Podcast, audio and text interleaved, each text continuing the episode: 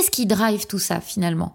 Eh bien, c'est la peur. C'est la peur de ne pas être à la hauteur, la peur qu'on découvre nos failles et que quelqu'un vienne mettre à jour ce qu'on ne sait pas et vienne confirmer finalement ce qu'on pense de soi-même.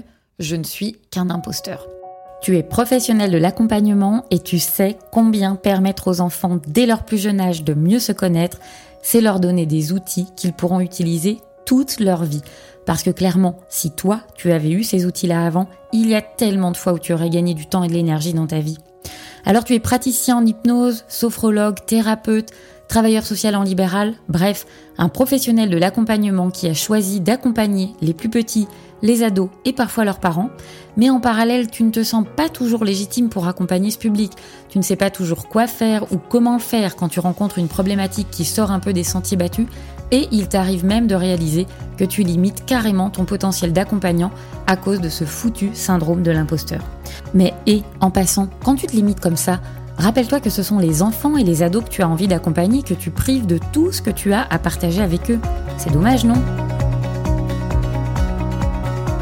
Bienvenue sur Thérapeute Kids, le podcast réservé aux thérapeutes qui veulent accompagner les enfants d'aujourd'hui à devenir des adultes heureux et responsables demain.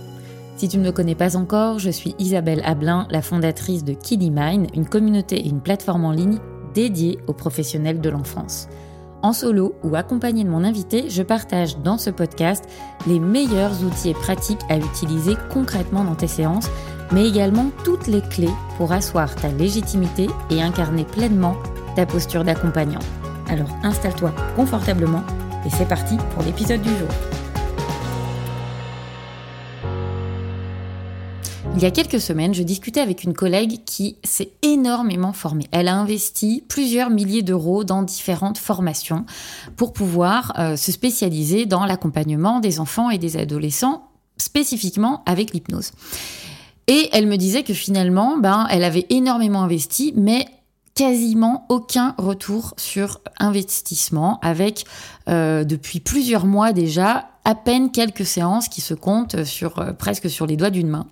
Et donc on peut imaginer combien euh, ben, se former énormément, investir du temps, de l'argent, de l'énergie dans des connaissances pour nous permettre de développer une activité qui nous fait envie, bah, quand il n'y a pas de retour sur investissement, forcément, ça va générer de la frustration, de la colère, du découragement, euh, de l'envie parfois chez les autres quand on les voit se développer, ou en tout cas quand on, on, a cette impression-là sur ce qu'on peut voir sur les, sur les réseaux, disant mais bon sang, mais comment font les autres finalement pour réussir à, accompagner euh, les enfants et à développer cette, activité-là?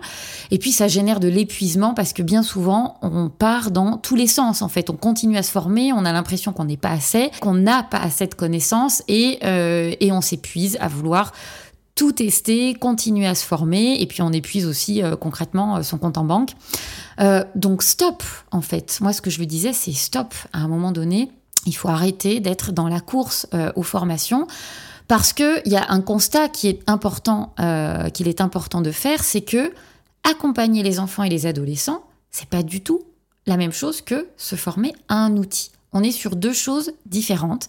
Et c'est important déjà de pouvoir différencier la maîtrise d'un outil et savoir accompagner. Vous pouvez reprendre l'épisode 3, euh, que faire après, euh, trois séances, euh, qui explique d'où vient ce mot accompagner. quand on se rend compte qu'on ne sait pas accompagner et qu'on a pris des risques, bah, le minimum, c'est de ne pas rester seul et de, de, se faire soi-même accompagner par un professionnel qui sait de quoi il, parle, qui est lui-même accompagnant, qui vient de ce domaine-là, pour être supervisé euh, dans, dans sa pratique. Parce que quand je dis qu'on a pris des risques, euh, bah, on a pris des risques très souvent euh, financiers, on a pris des risques par rapport au développement de son activité parce qu'on a préféré investir dans de la connaissance et des formations plutôt que d'investir parfois euh, sur le, le, développement de son activité au sens propre, plutôt que d'investir sur soi, plus personnellement, sur euh, quelles sont mes peurs, qu'est-ce qui bloque, quelles sont les croyances qui font que j'ai l'impression que je vais pas réussir à me développer et, qu'est-ce qui fait que finalement je, ne passe pas euh, à l'action. Donc concrètement, quand on fait le constat que euh, on a l'impression qu'on maîtrise un outil et qu'on ne sait pas accompagner les enfants, bah soit effectivement on va se faire accompagner soi-même euh, dans, dans sa pratique, mais pour ça il faut déjà pratiquer parce que se faire accompagner sur une pratique inexistante et qui est uniquement ici dans notre tête de tiens je pourrais faire ci, je pourrais faire comme ça. Non, à un moment donné, il faut aller se confronter à la réalité de terrain pour pouvoir euh, réajuster. Bon, après, on a aussi la possibilité de pouvoir repartir dans un cursus plus complet, euh, dans un métier, véritable métier d'accompagnement, euh, repartir sur une formation en psycho, peu importe. Mais on n'est déjà plus sur le même projet. Et en tout cas, pour revenir à la collègue qui me partageait ça il y a quelques temps, l'idée c'était déjà de dire, bah non, là moi j'ai quitté un métier qui me faisait vivre, j'ai pris un risque important, mais sauf qu'aujourd'hui, bah, voilà, j'ai pris des risques, j'ai investi beaucoup et il n'y a, pas de, a pas de retour. Qu'est-ce qui drive tout ça finalement? Eh bien, c'est la peur. C'est la peur de ne pas être à la hauteur, la peur qu'on découvre nos failles et que quelqu'un vienne mettre à jour ce qu'on ne sait pas et vienne confirmer finalement ce qu'on pense de soi-même. Je ne suis qu'un imposteur. Et puis il y a la peur aussi de faire n'importe quoi. À la limite, cette peur-là, c'est plutôt, s'il y a une peur qui doit vous driver, c'est plutôt celle-ci je ne me sens pas suffisamment légitime et j'ai peur de faire n'importe quoi dans mes séances. Et donc, je vais arrêter d'investir dans des formations et de la connaissance parce que je sens bien que de toute façon, ça règle pas cette question de la peur et du passage à l'action, mais je vais aller investir dans un travail sur moi-même pour pouvoir euh, accompagner les enfants et, et être guidé au quotidien par quelqu'un qui est déjà passé par là et qui va pouvoir m'accompagner. Comment faire pour traverser cette peur? Il n'y a pas 50 solutions. De toute façon, bah, c'est ce que je viens de dire à l'instant, il faut la traverser. Il va falloir y aller en définissant les contours de ce qu'on sait, de ce qu'on sait déjà, parce que finalement, on a c'est ça le risque en plus hein, quand on se forme beaucoup, c'est que c'est un puits sans fond et qu'on se dit sans arrêt, punaise, mais ça c'est génial, mais du coup je découvre ce truc-là, mais ce truc-là je le maîtrise pas bien, tiens je vais aller me former aussi à ce truc-là, et puis on en découvre un autre, mais c'est sans fin ce truc-là. Et à, un moment donné, il va falloir y aller en définissant clairement les contours de ce qu'on sait, de ce qu'on sait déjà, et de ce qu'on ne sait pas encore. Parce que concrètement, une fois qu'on aura défini les contours de ce qu'on ne sait pas encore faire, ou de, ce qu'on ne saura peut-être d'ailleurs jamais faire, à un moment donné, on n'est pas censé intervenir sur tous les champs, chacun sa spécialité, et en tout cas en particulier pour les praticiens euh, en hypnose auxquels je m'adresse là, mais ça, fonctionne aussi pour d'autres formations à d'autres outils. Mais c'est important aussi de rester dans son champ d'accompagnement. On va pouvoir accompagner sur certaines problématiques, mais attention de rester dans votre champ de compétences. Et donc, quand on a défini ce qu'on sait faire, ce qu'on se sent de faire, mais dont on n'est pas forcément sûr, et il va falloir de toute façon y aller tester pour voir ce qui est possible et pour pouvoir réajuster, mais ça va déjà permettre de, pouvoir réorienter aussi auprès des collègues dont c'est le métier. Tout simplement, quand il y a un problème, euh, un trouble de l'oralité, bah, si vous ne savez pas accompagner ça, vous allez adresser euh, l'enfant ou l'adolescent que vous recevez à un orthophoniste, en tout cas un professionnel qui va être en capacité de pouvoir accompagner avec ses outils et sa formation cette difficulté-là. Donc déjà, prendre conscience de ce qu'on sait faire et de ce qu'on ne sait pas encore faire ou de ce qu'on ne saura jamais faire pour pouvoir orienter. Osez dire aussi qu'on ne sait pas. Un parent ne vous en voudra jamais euh, de, dire que euh, bah, ça, pas euh, clairement pas votre spécialité et que vous préférez réorienter vers tel ou tel professionnel. et puis prendre conscience aussi que on est toujours à un endroit du chemin différent, voire plus avancé que d'autres personnes. Et typiquement, quand on accompagne des enfants, vous avez déjà des connaissances que les parents viennent chercher et que eux n'ont pas. Et quand bien même ils auraient ces connaissances-là, concrètement, euh, un collègue hypno qui vous amène son enfant, il peut connaître autant de choses, voire peut-être même plus de choses que vous euh, sur, euh, sur les différentes problématiques, sur les différentes techniques, etc.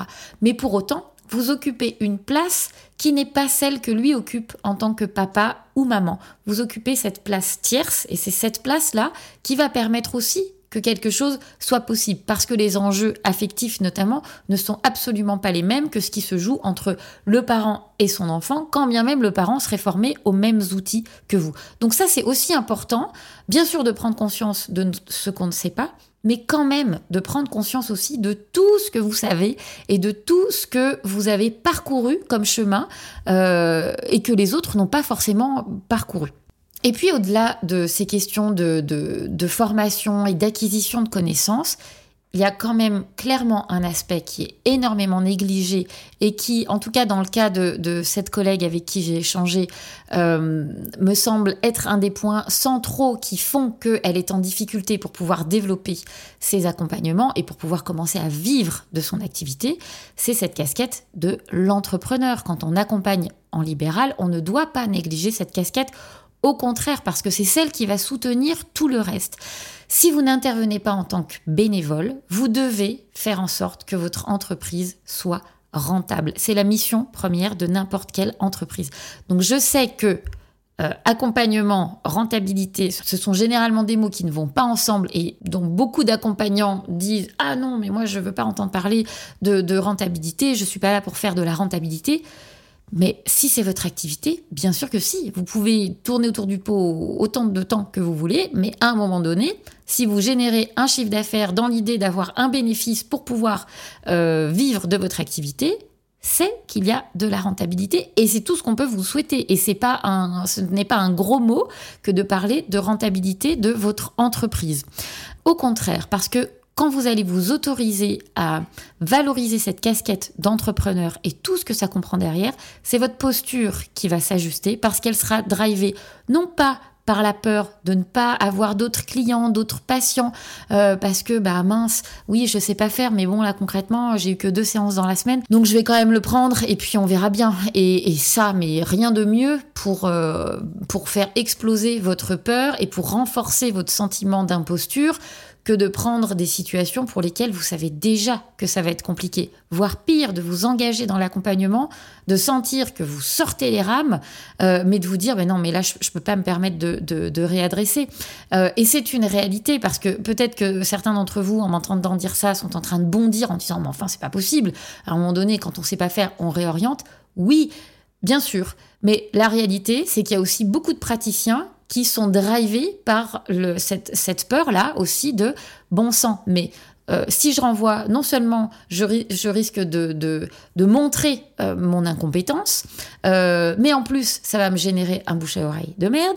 Et en plus, si j'ai un mauvais bouche à oreille, bah, mon activité va encore moins se développer. Et donc, il y a toutes ces peurs-là qui, qui, qui se développent et qui sont à entendre et qui sont une réalité chez beaucoup de praticiens. Et c'est la raison pour laquelle vraiment j'encourage énormément à, à travailler cette casquette d'entrepreneur parce que en travaillant cette posture-là, vous allez forcément avoir un impact sur votre posture d'accompagnant qui va venir se, réaligner dans quelque chose où vous allez être là pour l'accompagnement et pas pour uniquement euh, remplir votre euh, agenda, même si on ne se le dit jamais comme ça, mais encore une fois, c'est quand même une réalité. Et quand cette posture-là, elle se réaligne parce que elle est drivée euh, par votre cœur de métier, accompagner l'autre là où il en a besoin, bah, ça change énormément de choses. Donc concrètement, il y a quand même quelques questions clés à vous poser. La première, c'est qui est-ce que vous avez envie d'accompagner? Et en fonction de la réponse, de quelles compétences est-ce que j'ai besoin pour ça? Est-ce que je les ai Au moins théoriquement. Si oui, très bien. Et à un moment donné, bah, la pratique, il n'y a pas de secret. Il va, falloir vous lancer parce que c'est uniquement en pratiquant euh, que vous allez pouvoir réajuster. Rappelez-vous que tout le monde a commencé un jour et que tout le monde s'est planté.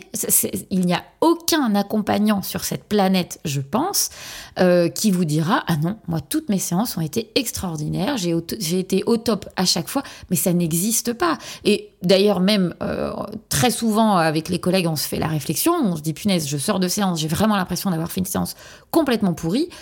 Sauf que la personne que vous avez accompagnée, elle, elle est extrêmement contente. L'inverse existe aussi. Donc, de toute façon, c'est cette, pratique-là qui va faire de vous un accompagnant. Je veux dire, c'est comme quand on, valide son permis de conduire, euh, concrètement, après 20 heures d'alternance théorie-pratique dans une voiture où on est euh, guidé avec un gars à côté qui a les pédales lui aussi, quand vous avez votre permis, vous ne savez pas conduire. Et ce qui fait que vous devenez un conducteur et que vous allez améliorer votre conduite, bah, c'est parce que vous, vous prenez le risque de prendre le volant et parce que vous vous dites, bah, de toute façon, j'ai pas le choix, il faut bien que j'aille bosser et donc bah, il va falloir que je prenne cette bretelle d'autoroute, même si ça me fait un peu flipper. Il va falloir que je m'arrête à ce feu rouge, même si je sais pas faire. Il va falloir que je me gare sur cette place en faisant un créneau alors que j'ai jamais réussi mon créneau quand euh, je passais mon permis. Bref, vous n'avez pas le choix et c'est parce que vous ne vous laissez pas le choix que vous allez progressivement ajuster ce que vous faites et surtout progresser. Parce que concrètement, si vous n'acceptez pas ce risque de vous planter, vous ne pourrez pas réussir non plus. La réussite et l'échec, ce ne sont que les deux facettes d'une même pièce et l'un ne va pas sans l'autre. Et c'est vraiment en prenant le risque de vous confronter à vos limites et à vos peurs que vous allez pouvoir les dépasser. Aucun livre, aucune formation, aucun coaching ne vous permettra de le faire si vous ne passez pas par la case pratique. Donc, euh, première question à vous poser, je disais, de quelles de compétences vous avez besoin? On vient d'y répondre. Et, enfin, ça c'est à vous de vous poser la question, en tout cas, de quelles compétences vous avez besoin? Répondez euh, clairement à cette question-là. Où sont vos clients? Arrêtez de poster pour poster sur les réseaux sociaux en multipliant les formats parce qu'on vous a dit que ça c'était bien et ou les sujets abordés en espérant que les gens vont vous voir et s'arrêter sur votre profil. Concrètement, les parents qui cherchent une solution pour leur enfant, ils ont besoin de trouver des réponses à leurs questions rapidement. Et pour ça, il vous faut une présence euh, à minima en ligne, parce que concrètement aujourd'hui, en 2023 où j'enregistre ce podcast, euh, vous ne pouvez pas faire l'économie aujourd'hui si vous débutez et si vous avez l'ambition de vous faire connaître, euh, vous ne pouvez pas vous passer d'avoir une vitrine sur Internet. donc même si vous faites un, site, et je vous dis certainement pas de faire un site Internet qui va vous coûter 2 ou 3 000 balles et qui ne servira pas à grand chose, mais utilisez votre fiche Google My Business. Google, en tout cas aujourd'hui, fait très bien ça. En trois clics, vous proposez un site où vous allez avoir les, premières informations et faites un post ou une page qui va décrire spécifiquement les problématiques que vous accompagnez. Mais à un moment donné, les gens euh, se fichent de savoir comment fonctionnent les méthodes auxquelles vous êtes formés. Euh, ils, veulent savoir si vous pouvez les aider. Et, concrètement, il va falloir que vous puissiez communiquer là-dessus. Et donc, où sont, euh, où sont vos clients? Ça, c'est aussi une question à vous poser. Est-ce qu'ils sont dans votre réseau local, si vous voulez développer votre activité concrète de cabinet, euh, bah, les parents, ils sont où? Ils sont autour de l'école, ils sont euh, euh, peut-être parfois au café, ils sont autour de la maison des associations, des clubs de sport. Proposer des ateliers, des conférences pour vous faire connaître, ça ce sont des formats qui sont hyper intéressants. Allez voir aussi ce que propose Jean-Pierre Chaudot sur, les réseaux sociaux, sur Facebook notamment. Il propose plein plein de ressources pour accompagner les, praticiens à, développer leur activité. Bref, toutes ces questions-là, il faut vous les poser. De quelles compétences j'ai besoin? Est-ce que je les ai? Si je les ai pas, est-ce que j'en ai vraiment besoin pour faire ce que je dois faire? Si j'en ai vraiment besoin, ok, je me forme. Si c'est une compétence que j'imagine être intéressante parce que on m'a dit que, euh, ben non, démarrez votre activité. Et puis c'est ça aussi qui va vous permettre de, de vous confronter à vos limites et de savoir s'il y a un autre un autre outil, une autre technique, j'en sais rien, euh, auquel ou à laquelle vous allez devoir vous former. En conclusion, si vous êtes hyper formé, que vous avez dépensé un temps fou, beaucoup d'énergie, d'argent dans des formations, mais que concrètement vous n'avez toujours pas de clients, probablement que la énième formation sur tel outil ou tel autre qui a l'air vachement intéressant, sur laquelle vous lorgnez depuis un moment, c'est peut-être la formation à faire euh, en ce moment. En revanche, ce que je vous propose de faire aujourd'hui, c'est de prendre une feuille de papier et de commencer à répondre à ces questions. Listez vos compétences, celles que vous avez, celles que vous n'avez pas. Est-ce que vous avez bien intégré que vous aviez une entreprise à faire tourner et que vous ne pouvez pas vous contenter de communiquer à l'aveugle sur ce que vous faites sans aucune stratégie? Est-ce que vous êtes prêt ou prête à prendre le risque de vous planter? Où sont vos clients? À quel endroit est-ce qu'ils se trouvent, vos clients, et allez communiquer dans ces endroits-là, que ce soit dans votre réseau local, que ce soit sur les réseaux. Si à un moment donné, vous communiquez euh, sur TikTok pour une clientèle de parents d'une quarantaine d'années, je ne suis pas sûre que ce, ce, soit le bon réseau à exploiter pour pouvoir vous faire connaître. Demandez-vous où sont vos clients. Et vos clients, même si vous accompagnez les enfants et les adolescents, ce ne sont pas forcément eux vos premiers clients, mais le client qu'il va falloir toucher ou le patient, bien sûr selon euh, votre, votre profession, mais la personne, et je, vais dire client pour rester sur cette casquette d'entrepreneuriat, euh, celui que vous devez toucher, c'est le parent. Et donc le parent, à quel endroit est-il et quelle est sa douleur à lui de parent? De quoi a-t-il, quand je dis douleur, hein, c'est de quoi a-t-il besoin? Qu'est-ce qu'il vit au quotidien avec son enfant qui fait qu'à un moment donné, il va se dire bah, je vais peut-être me tourner vers un praticien en hypnose, un sophrologue, un éducateur spécialisé, un orthophoniste, un psychomotricien, peu importe. Mais demandez-vous de quoi ce parent-là a besoin. Donc, où sont vos clients et qu'est-ce que vous allez leur proposer? De façon à ce que quand ils cherchent euh, quelqu'un, ils puissent vous trouver et se dire tiens, cette personne-là, ce professionnel-là pourrait m'aider. Et puis, la dernière et peut-être la question la plus importante, demandez-vous qu'est-ce que je risque, surtout si je ne me donne pas un coup de pied aux fesses et que je ne prends pas mon courage à deux mains et ma peur sous le bras. Allez, je m'arrête là pour aujourd'hui et je vous dis à très vite pour le prochain épisode. Tu as aimé ce contenu A priori, oui, puisque tu es encore là et vraiment, je te remercie infiniment. Mais si tu as envie vraiment de m'aider à diffuser euh, Kids et tous les contenus qui sont dans ce podcast, je t'invite à me laisser dès maintenant 5 étoiles sur Apple Podcast ou sur ta plateforme de podcast préférée. N'hésite pas à rajouter un commentaire si tu le souhaites. Je les lis tous et vraiment, c'est ce qui met du baume au cœur et qui invite à continuer de diffuser gratuitement tout ce que je te partage euh, dans ce podcast et dans les autres euh, contenus que tu peux trouver sur les réseaux sociaux. Et en parlant de réseau, si tu penses que ça peut être utile pour un collègue et que tu souhaites le partager, n'hésite pas à me taguer Isabelle ou kiddy.mine sur Instagram. Je te dis à très vite.